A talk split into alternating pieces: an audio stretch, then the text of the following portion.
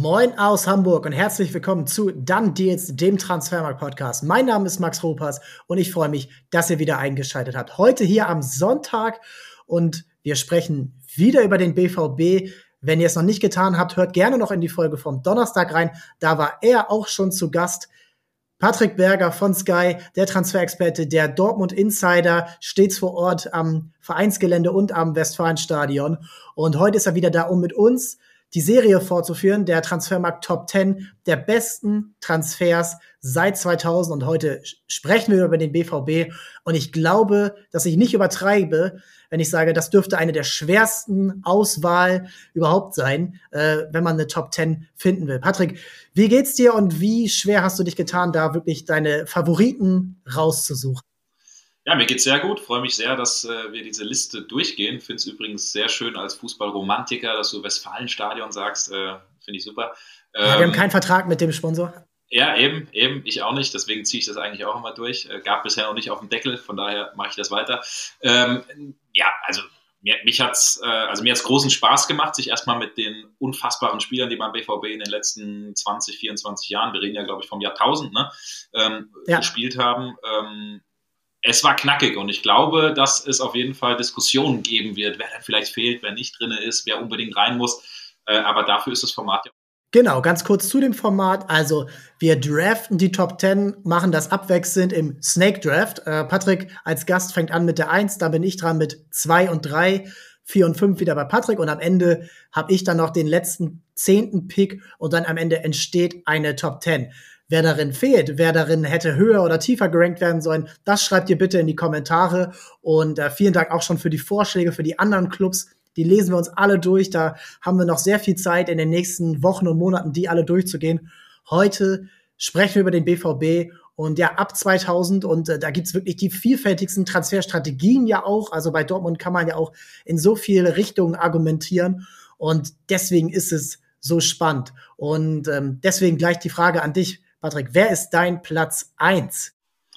Tatsächlich ist meine oder mein Platz 1, ähm, habe viel überlegt, aber kam dann doch recht schnell zum Entschluss. Bei mir ist es Robert Lewandowski, die äh, Nummer 1 ganz oben. Ich äh, glaube, das war ja bei euch auch sogar bei den Bayern so, wenn mich nicht alles täuscht. Äh, für 4,75 Millionen Euro von Lech Posen als unbekannter Spieler tatsächlich in die Bundesliga gewechselt, musste sich dann noch äh, hinter Lukas Barrios zunächst äh, hinten anstellen und dann ist sein Stern in Dortmund in der Bundesliga aufgegangen. Einer der komplettesten Spieler in meinen Augen, die der BVB je hatte. Er konnte Elfmeter, er konnte Kopfbälle, er konnte Freistöße, er konnte Standards, er konnte äh, mit links, mit rechts, also unfassbar.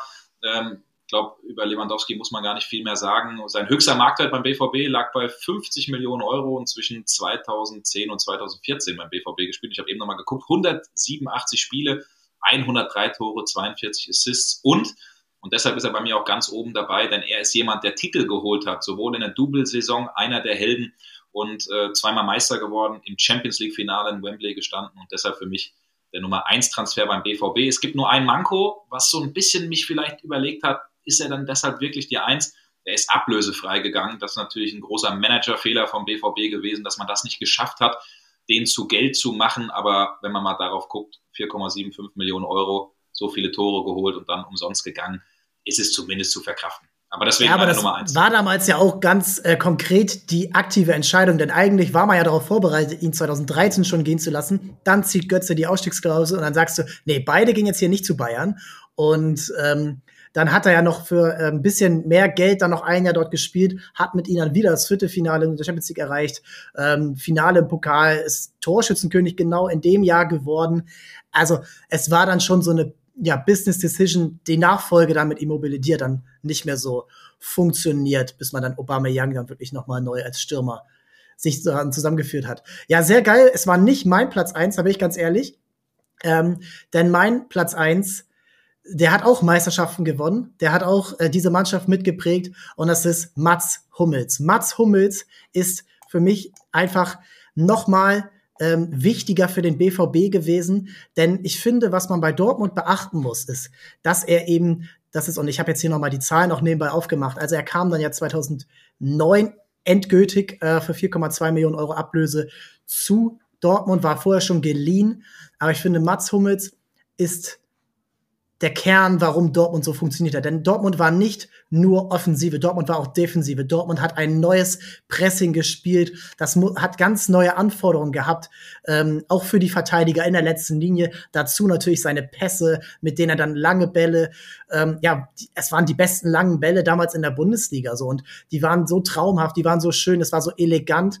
Und Mats Hummels war dann eben noch mal länger beim BVB als Lewandowski, hat die dann auch noch mal Geld eingebracht, hat auch noch mal das ja unter Tuchel noch mal eine richtig starke Saison gespielt, so die letzte Saison dann ähm, bevor er dann zu Bayern gegangen ist.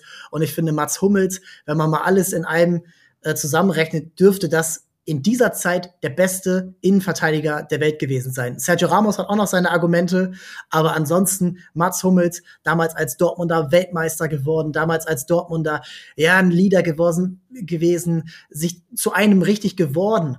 Und wenn es 2014 schon die Torlinientechnik in der, im DFB-Pokal gegeben hätte, wäre auch noch Siegtorschütze ähm, gewesen gegen die Bayern unter Guardiola.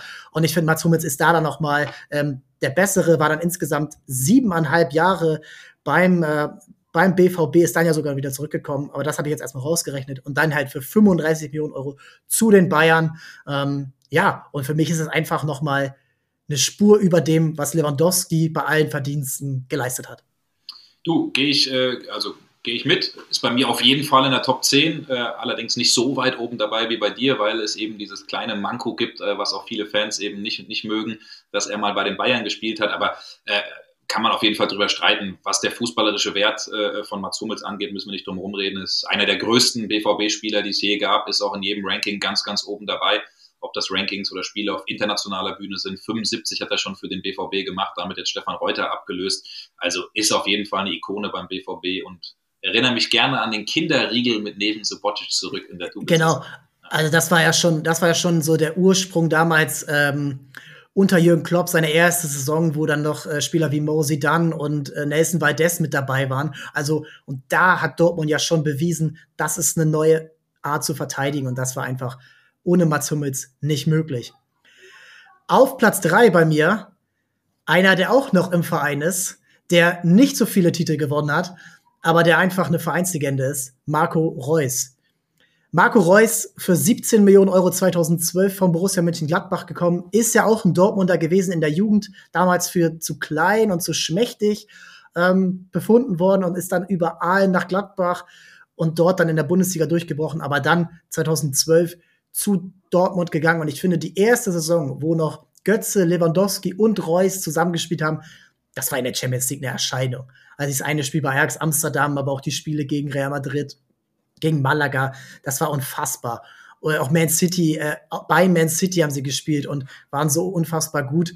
Und Marco Reus, wenn nicht so viele Verletzungen gewesen wären, glaube ich, dann steht eine Meisterschaft mindestens dabei dann reden wir ganz anders über ihn, weil er auch bei der Nationalmannschaft noch mitgespielt hat, auch wenn wir das jetzt ein bisschen rausrechnen. Aber Marco Reus mit all seinen Zahlen, die er aufgelegt hat, ähm, gehen wir noch mal ganz kurz durch.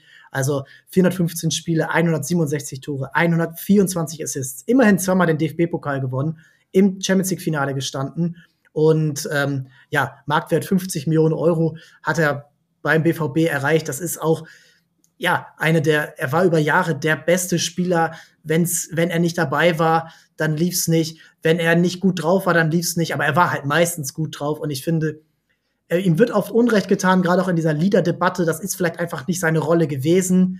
Aber er ist halt trotzdem, deswegen darf er trotzdem vereinstreu sein. Er hat viele Angebote ausgeschlagen, Real Madrid, Bayern München. Er ist immer noch da. Und er zeigt selbst in diesem Alter jetzt noch ordentliche, sehr ordentliche Leistung ganz ehrlich, ist bei mir auch ganz, ganz weit oben dabei.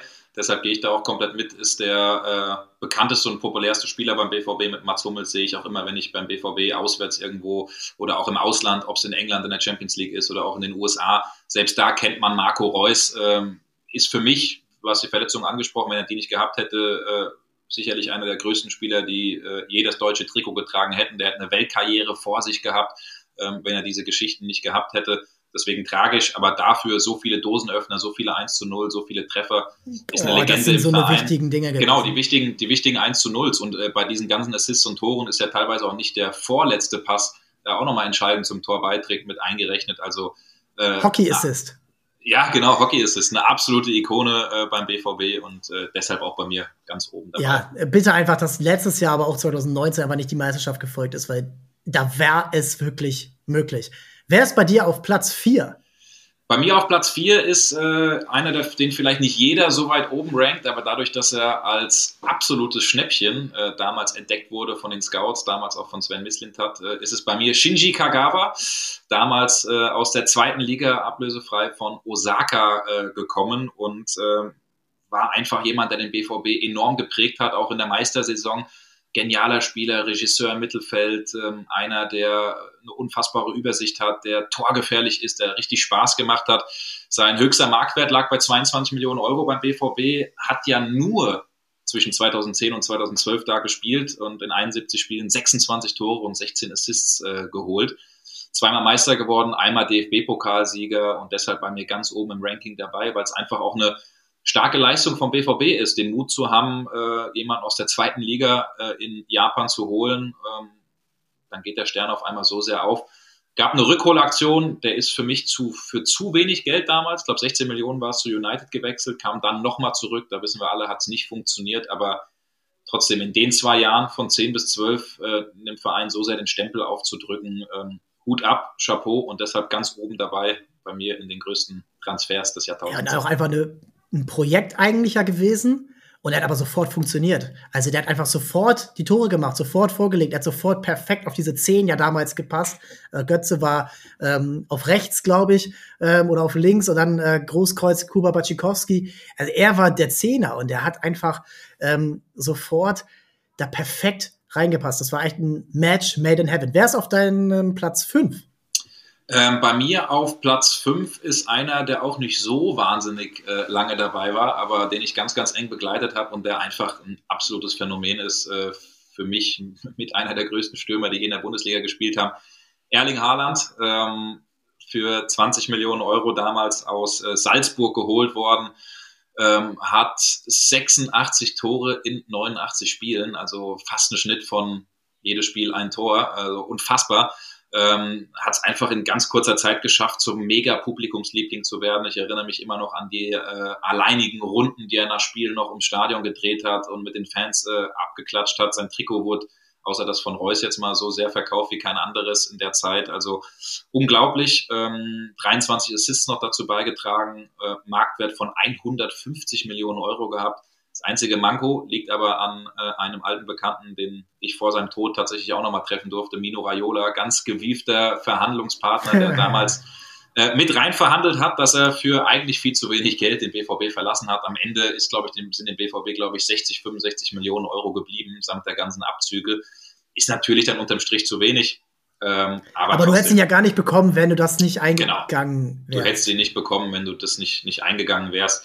Deshalb für mich unfassbarer Spieler, ähm, einfach eine Naturgewalt, ein Phänomen und deshalb bei mir ganz oben dabei. Sehr, sehr stark, weil einfach auch ähm, Haaland ja auch wieder so eine Sofortverstärkung war und ich glaube auch, man würde noch mal anders über ihn in Dortmund sprechen, wenn nicht der Großteil seiner Zeit äh, mit Geisterspielen halt stattgefunden hätte. Weil Richtig, er war ja, ja, also es kam, er kam dahin, dann war das erste Achtelfinale gegen PSG, wo er so ein Traumtor schießt und das letzte das ganze Spiel Stadion, noch vor voller Kulisse. Ja, mhm. und da, da ist das ganze Stadion ausgerastet. Ja. Und dann kam Corona, dann hat er natürlich seine Tore gemacht, hatte auch ein paar Verletzungen. Äh, und dann erst zum Schluss, ähm, wo es dann auch schon feststand, dass er gehen wird, ähm, wo Dortmund ja aber auch jetzt nicht irgendwie um Titel mitgespielt hat, 2022.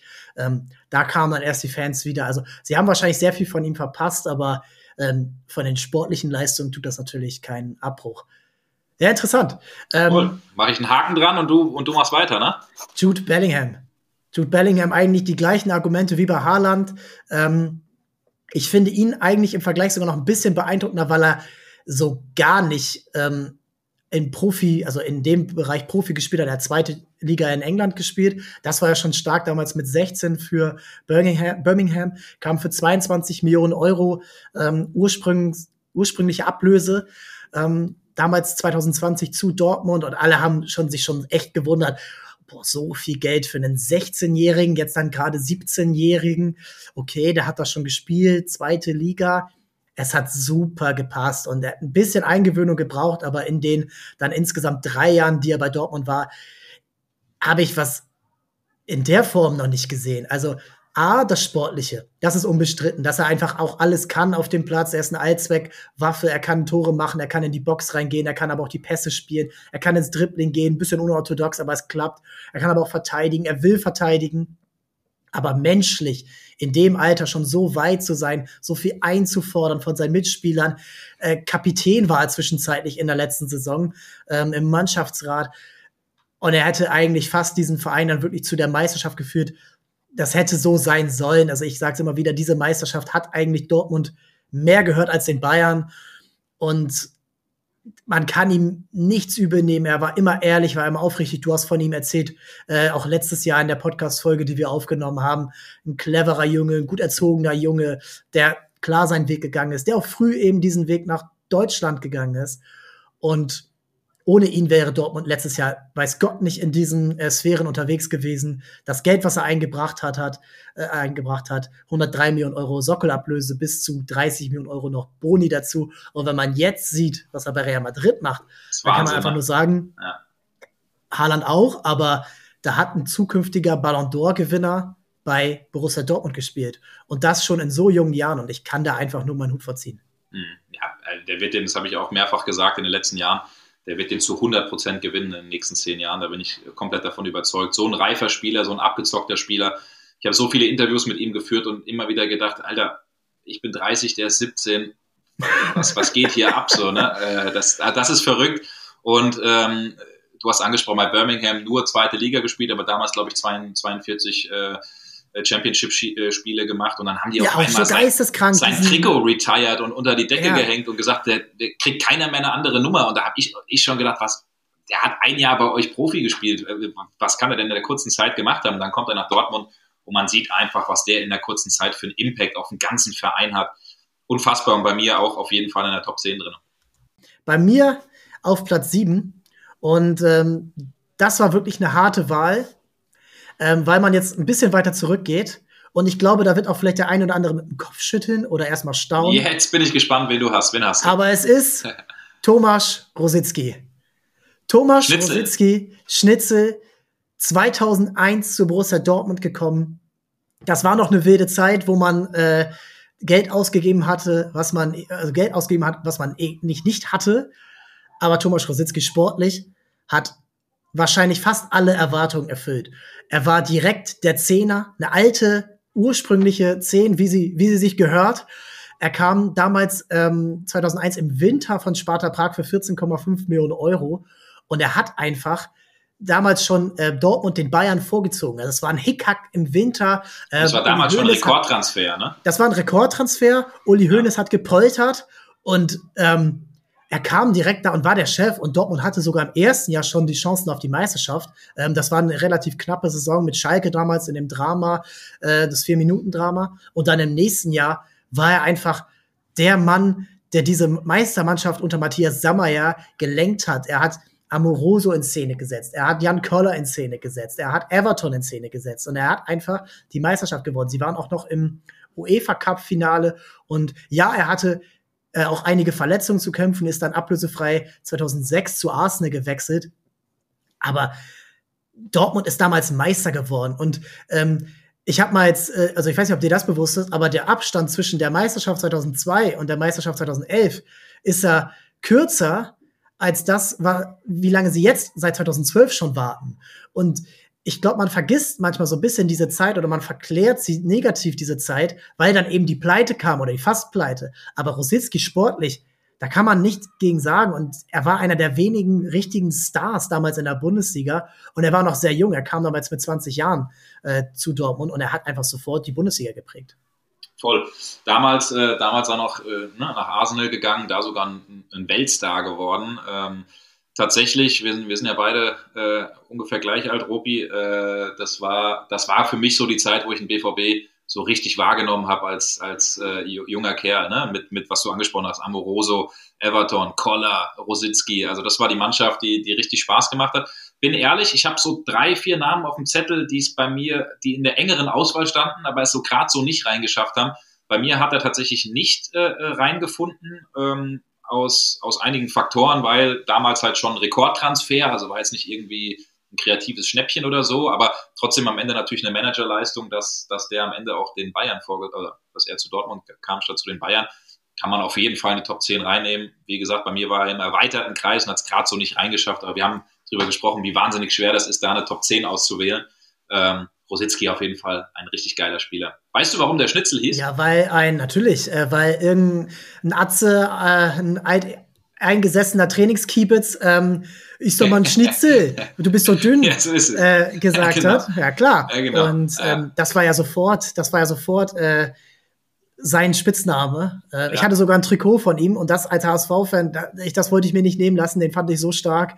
Ähm, und es ist einfach ähm, auch ein bisschen Nostalgie dabei, bestimmt. Ähm, es gibt rentablere Transfers, aber Rositzky, ohne Rositzky wäre Dortmund in dieser Zeit nicht Meister geworden. Und dann wäre diese Arie an Ausgaben ja noch schlechter ge ja. gealtert, als wenn man sagt, ja, okay, wir sind immerhin einmal Meister geworden und haben fast den Verein dafür in den Sand gesetzt. Ja, ja, voll, voll. Wer ist auf deinem Platz 8? Genau, Platz 8 haben wir jetzt, ne? Puh, dann, äh, genau, ich darf ja jetzt nicht auswählen frei, sondern ich muss theoretisch meinen, ja, ich weiß, wen ich nehme. Und zwar äh, ist es bei mir tatsächlich der Mann, der total schrill und bunt war, der in goldenen Lamborghinis auf den äh, Trainingsplatz nach Brakel gefahren ist, Pierre-Emerick Oliver Kirch. Oliver Kirch. Brenzka. Thorsten Frings. Äh, nein, äh, Pierre-Emerick Aubameyang äh, für 13 Millionen damals äh, von äh, Saint-Etienne nach Dortmund gewechselt, höchster Marktwert 65 Millionen Euro. Und ich muss immer wieder äh, verdutzt hingucken auf irgendwelche Torjägerlisten. Ähm, in der ewigen Liste ist er, glaube ich, auf Platz 6 oder 7, wenn mich nicht alles täuscht. Also unfassbar, was der innerhalb von äh, fünf Jahren, 2013 bis 2018, geschafft hat beim BVB. 213 Spiele, 141 Tore und 36 Assists einer, der richtig Spaß gemacht hat, ähm, der dann für 64 Millionen Euro gewechselt ist, also auch äh, richtig zu Geld gemacht für die Verhältnisse damals. Ähm, für mich ein unfassbarer Spieler, gute Laune-Typ, einer, der auch äh, für uns Journalisten immer cool war, weil er für witzige Geschichten äh, gesorgt hat. Spider-Man-Jubel damals, äh, nee, Batman-Jubel damals mit äh, Marco Reus. Ähm, also einfach einer, der eigentlich nicht ins Ruhrgebiet passt von seiner Art und Weise, weil er ein schriller Vogel ist, aber den die Leute trotzdem geliebt haben. So, ne? Die Gegensätze können ja kaum größer sein, Ruhrgebiet, arme Gegend und dann kommt da so einer in so einem prolligen goldenen Lambo, aber die Leute fanden das geil und haben gesagt, wenn sich einer verdient hat, dann der, dann der Ober. Ähm, also deshalb hat er es bei mir tatsächlich in die Top 10 geschafft. Wäre auch mein nächster Pick gewesen, weil einfach, äh, na, wie sagt man das? Aubameyang ist einfach Torschützenkönig geworden mit über 30 Toren. Also der musste sich gegen Lewandowski durchsetzen in und er ist der Letzte, der sich gegen Lewandowski da durchgesetzt hat. Also wenn es um die Torjägerkanone ging. Und ich finde, es ist noch so ein bisschen schade für ihn, dass man nicht direkt erkannt hat, dass er ein Mittelstürmer ist. Weil dann hätte man sich das ganze ähm, Immobile-Drama und Immobile ist, ist auch ein super Stürmer natürlich gewesen, aber hat einfach in Dortmund nicht hingepasst, hat sich da nicht wohlgefühlt. Und hätte man direkt erkannt, ah, Aubameyang, den stellen wir einfach ins Zentrum, das ist ja gar kein Flügelstürmer, Konterstürmer, dann wäre auch das eine Jahr unter Klopp, wo man dann zur äh, zwischenzeitlichen Abstiegsgefahr war, vielleicht anders geendet und dann würde man vielleicht ganz anders darüber sprechen. Er war einfach ein richtig geiler Stürmer, der A schnell war, er war der FIFA-Cheatcode schlechthin. Ähm, ja, stimmt. aber also ich erinnere mich noch mal, dass ich mal beim HSV war und er hat vier Tore geschossen. Äh, also das ist unglaublich, wie wie also wie geschmeidig er war, er war schnell, er war aber auch durchsetzungsstark, das darf man nicht vergessen. Und er hat ja auch dann bei Arsenal noch die Torschützenkanone gewonnen. Also das war einfach ein Top-Stürmer. Er hat sich dann so ein bisschen weggestreikt, das hat so ein bisschen ein, ein zwei ja. ähm, Plätze gekostet bei mir. Aber ja. Ober, das hat einfach nur Spaß gemacht.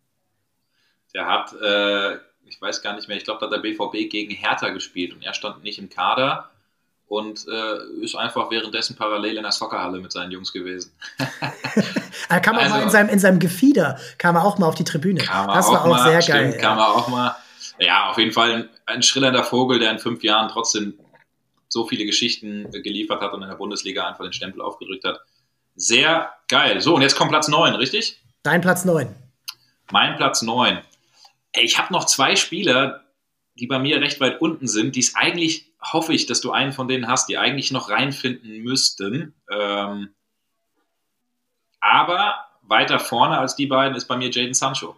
weil äh, Jaden Sancho für 7,8 Millionen damals, 8,4 sogar, um ganz genau zu sein, von Manchester City nach Dortmund gewechselt ist, äh, ein Marktwert sich von 130 Millionen Euro irgendwann erarbeitet hat. Zwischen 2017 und 2021 für mich einer der prägendsten Spieler beim BVB und auch in der gesamten Bundesliga. Ähm, hat den DFB-Pokal geholt gegen Leipzig. Ähm, dank ihm und dank Erling Haaland hat der BVB das geschafft, weil er einfach in bestechender Form war. Damals übrigens auch rausgekitzelt worden, diese Form nochmal nach einer schwierigen Phase von Edin Terzic, der aktuell äh, ja, zu Recht auch in der Kritik steht. Ähm, aber die haben sich gut verstanden. 142 oder 143 Spiele, 50 Tore, 66 Assists. Äh, einfach eine Bank und für mich ein Spieler, dem ich so unfassbar gerne zugesehen habe. Ich habe damals den Wechsel sehr eng begleitet zu Manchester United äh, für 75, äh, 85 Millionen Euro. Ähm, hat mir damals echt leid getan, dass der die Bundesliga verlässt. Umso glücklicher war ich als neutraler Beobachter, dass der wieder zurück ist, auch wenn er aktuell noch nicht so richtig funktioniert, wie sich es alle vorgestellt haben. Aber äh, wir reden ja von der ersten Phase und die war für wenig Geld geholt, für viel Geld verkauft. Klar, am Ende musste auch ein bisschen was wieder zurückgegeben werden an den BVB von der Ablöse. Deshalb ähm, haben wir ja in der Vorbesprechung schon gesagt, Max, ne, dass er ungefähr dann 20 Millionen Euro den BVB gekostet hat. Aber genau. am Ende einfach ein Riesending, ein Riesenspieler, ein guter Typ und äh, deshalb bei mir in den Top 10 auf jeden Fall dabei. Ja, auf jeden Fall äh, massiv seine zwei Saisons da 18, 19, 19, 20, wo er ja sofort der beste, fast der beste Spieler der Liga war. Also auf seiner Position einfach. auf jeden Fall Gamechanger, genau. Dortmund hätte 2019 Meister werden müssen. Die Saison wird manchmal so ein bisschen vergessen. Da haben sie es so ein bisschen selber hergeschenkt durch Unentschieden gegen Hoffenheim und Nürnberg und Düsseldorf, glaube ich. Stimmt, und ja. ähm, da war er der beste Mann zusammen mit Marco Reus und Paco Alcázar im Sturm. Also das ja. ist schon eine, eine krasse äh, eine krasse Leistung gewesen, die er jetzt, äh, die er da geleistet hat. Und das wird dann jetzt vielleicht so ein bisschen vergessen, weil es dann eben bei Man United so schlecht gelaufen ist. Ja, ähm, ja den hätte ich zum Beispiel nicht in den Top Ten gehabt, weil ich dann okay. doch mehr die ja. Spieler wertschätze. Also es ist, ist, ganz knapp, ne? Also Jaden Sancho, ja. das kann man auf jeden Fall nehmen. Ähm, dann hoffe ich, dass du jetzt die beiden hast, äh, wenn du ein bisschen mehr auf Nostalgie auch achtest, die ich auch auf drin Platz 10, Es ist Platz 10 und es ist vielleicht, ich glaube nicht, dass du ihn dabei hast, aber ich sag's einfach, Ilkay Gündogan. Okay. Ilkay Gündogan. Ja, Habe ich tatsächlich nicht dabei. Ja, kam ja. 2011, also nach der ersten Meistersaison, zu Borussia Dortmund, damals von Nürnberg für 5,5 Millionen Euro, war insgesamt fünf Jahre im Verein. Aber ich finde, was Ilkay Gündogan geschafft hat, ist in den ersten Jahren, er war dann ja auch eine Zeit lang sehr schwer verletzt durch den Rücken, was glaube ich. Ähm, Ilkay Gündogan hat Nuri Sahin ersetzt und Nuri Sahin ist 2011 zu Real Madrid gewechselt und man dachte, oh Gott, ja, das war jetzt ein toller Run, aber Schein, das war ja der Lenker und Denker dieser Mannschaft und das hat so fu gut funktioniert und Gündogan, ja, der hat Talent, aber der wird das nicht schaffen und er hat erst auch auf der Bank gesessen, eine, eine halbe Serie ungefähr unter Klopp, was ja unter Klopp nichts Ungewöhnliches ist, dass man erstmal reinfinden muss in sein System.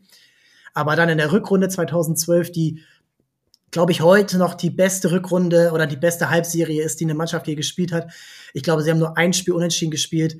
Am Ende 81 Punkte, das war damals Rekord. Ilkay Gündogan hat reingefunden, hat sich akklimatisiert und dann war er sofort super wichtige Tore gemacht und dann im zweiten Jahr ähm, dann auch das Champions League Finale mit erreicht. Da war er dann absolut der Chef, hat im Finale das Tor gemacht gegen die Bayern und war einfach einer der wirklich sich sofort reingefunden hat. Und wenn man jetzt sieht, wie er bei Man City die letzten sechs, sieben Jahre gespielt hat, dann muss man auch da wieder sagen, das war ein Weltklasse-Fußballer.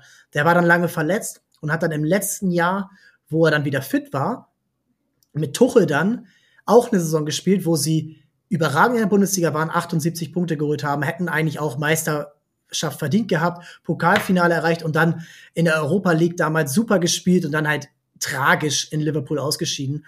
Und auch diese Saison wird manchmal so ein bisschen vergessen in Dortmund. Und da war Ilkay Gündogan der Lenker dieser Mannschaft. Er hat das Spiel aufgebaut, er hat einen neuen BVB geprägt, äh, der, der mehr Ballbesitz Fußball ähm, ausgestrahlt hat, weniger dieses äh, ultimative Heavy Metal Fußball, was Klopp dann gespielt hat. Und für mich ist Ilkay Gündogan underrated, ist dann ja für 27 Millionen zu Man City gegangen, 157 Spiele, Tore, Assists, nicht so viel, 15 Tore, 20 Assists, aber Meister, DFB-Pokal und Champions League-Finale, da kann man eigentlich nicht genug den Hut vorziehen. Aber es wären natürlich auch andere dabei gewesen. Wen hättest du denn noch dabei gehabt? Äh, tatsächlich habe ich, hab ich einen Mann, ich weiß gar nicht, ob den, ob den jeder reinnimmt, aber weil es einfach A, ein unfassbar geiler Typ ist, weil er äh, ablösefrei kam, damals von Hertha, weil man nicht so richtig wusste, was macht man mit dem. Ist das ein mhm. Stürmer, ist das ein Flügelspieler? Lukas Piszek. Äh, für mich einer der zwischenzeitlich sogar besten Außenverteidiger der Welt und das äh, nicht mal mit dem größten Talent, aber mit einer unfassbaren Arbeitermentalität, die einfach richtig geil zum BVB gepasst hat ähm, hat äh, von 2010 bis 2021 da gespielt, ist als Legende gegangen vor drei Jahren. Ähm, 382 Spiele, 19 Tore, 64 ja. Assists, ne? zweimal Meister, Pokalsieger, Champions League Finale gestanden. Den hätte ich tatsächlich reingenommen, weil es auch, wie gesagt, ein ablösefreier Transfer am Ende war ähm, und, und weil man aus dem das absolute Maximum rausgeholt hat und weil er einfach ein guter Typ ist. Deswegen hätte er es bei mir ganz, ganz knapp in die Top 10 geschafft, aber bei den guten Spielern, Gündogan war bei mir in der erweiterten Auswahl, äh, Rositzky, den du genannt hast, auch. Also ich glaube, dass man mit der Top 10 ganz gut leben kann, die wir hier drin haben. Du hättest auch noch über Sven Bender sprechen können, der sogar noch für relativ viel Geld zu Leverkusen dann gewechselt ist. Roman Weidenfeller ablösefrei 2002 bis 2018 im Verein Kuba Blaschikowski, Sebastian Kuba, Kehl, damals von Freiburg. Ne? Wir haben beide aber einen Mann nicht, der uns, glaube ich, nicht gefällt, äh, aufgrund seiner Streikerei. Äh, Usman Dembele. Usman ne? Dembele ist, ja, ja, aber ein Jahr war mir dann ein bisschen zu wenig. Auch wenn das natürlich wahnsinnig viel Geld gebracht hat. Aber ähm, äh, das, das, das, das ja, konnte ich dann, das konnte ich dann nicht wertschätzen. Mhm.